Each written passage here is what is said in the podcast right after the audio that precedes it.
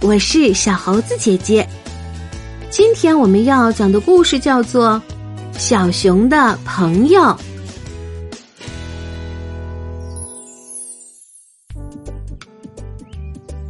天气晴朗，风和日丽，小熊却百无聊赖的趴在自家门前。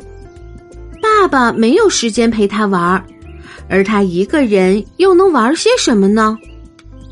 如果他躲起来，会有谁来找他呢？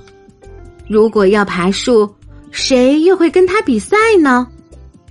没有人，一个都没有。小熊嘟囔着：“我需要一个朋友。”太阳已经在天空高高挂起，小熊慢腾腾的走到河边，也许他可以在河里搭一个小水坝。或者用树叶做一只小船，放到河里随水漂去；或者，等等，那里是什么东西？小熊吃惊的呆在原地。河上飘着一根粗壮的树枝，上面站着一只可爱的小动物，它正朝小熊挥着手呢。个小动物叫着，它全身都湿透了。小熊见状，毫不犹豫的趟到河里去救它。小熊伸手紧紧抓住树枝，小心翼翼的把树枝拉到岸边。脚下的石子滑溜溜的，可不能被绊倒了。树枝上的小动物好奇的打量着小熊。你是谁呀？小熊一边问，一边好奇的凑上前嗅了嗅。我是一只松鼠。小动物说：“我爬到上游的树上玩耍，突然树枝断了，我掉到了水里，又不太会游泳。”小松鼠全身湿透了，冷得直发抖。于是，他们俩一起去森林里。找了一个阳光充足的地方，小熊指着林间空地上的一块大石头，对小松鼠说：“躺在这里晒太阳，你会干得更快，一下就暖和了。”真的吗？小松鼠问道。“当然了。”小熊回答道。小松鼠全身干透后，小熊紧挨着小松鼠坐下。他和小松鼠互相打量着对方。你看上去真可爱，小熊说：“我们可以一起玩吗？”小松鼠欢快的点点头。于是他俩开始赛跑，直到都气喘吁吁了才停下来。然后他们还玩起了过家家，用树枝和树叶搭了一个洞。最后。他们俩都饿了，小熊饿了，小松鼠也饿了。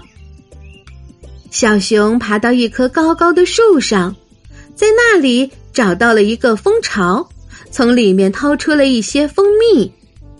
小松鼠忙着找寻果子，并搬到河边。小熊又趟到河里面，在水中静静站了一会儿，突然猛地一扑。它抓住了一条鱼，这才满意的回到岸上。夜色慢慢降临，星星开始闪烁。他俩坐在河边软软的草地上，美美的享受着晚餐，有鱼和果子，还有蜂蜜当餐后甜点呢。当星光笼罩森林，照亮夜空的时候。小松鼠突然伤心起来，“你怎么了？为什么突然伤心了？”小熊问道。小松鼠擦了擦眼泪说：“和你一起玩实在是太有趣了，但是我也想念其他的朋友，小兔子和小狐狸，而且我不知道今天晚上可以睡在哪里。”你可以去我的洞里睡呀，小熊提议道。明天早上我跟你一起去河边找你的朋友们，我帮你。小熊说着，心里有了一个好主意。你坐在我的背上，我背着你，这样我们就可以快点儿。真的吗？小松鼠感激的看着小熊说道。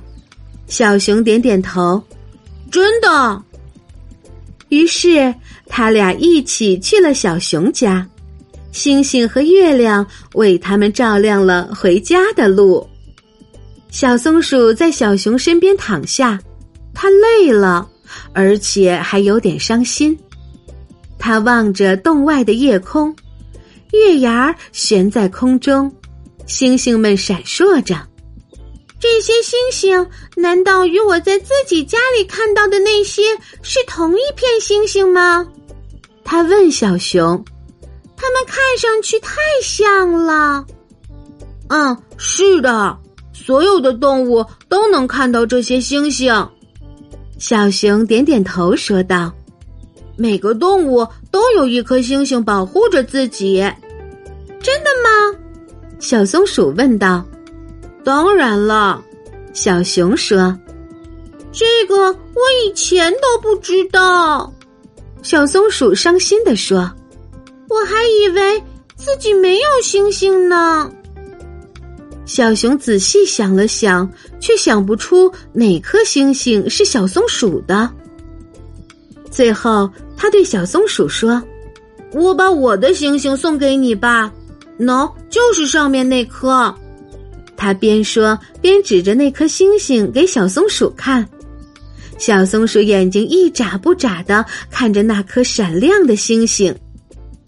就是这颗星星，小熊承诺道。它会一直在那里保护你。小松鼠问道：“那颗星星不能同时属于我们两个人吗？这样它也会保护你。”小熊又想了想，接着点点头说：“对呀，这颗星星肯定能做到。”小熊忽然想起了什么，他问：“我需要一个朋友。”你能做我的朋友吗？当然，小松鼠说。然后，这对好朋友满意的睡着了。亲爱的小朋友，小熊对友谊的渴望让他非常珍惜能够获得的友谊，同时，他也愿意用自己的真心和好意去对待朋友。小松鼠虽然想念以前的朋友，但也感受到了小熊的善意，接纳了他。他们不但都有了新朋友，也拥有了共同美好的回忆。好啦，今天的故事就是这些内容。喜欢小猴子姐姐讲的故事，就给我留言吧。也欢迎你把今天的故事分享给你的好朋友们。关注小猴子讲故事。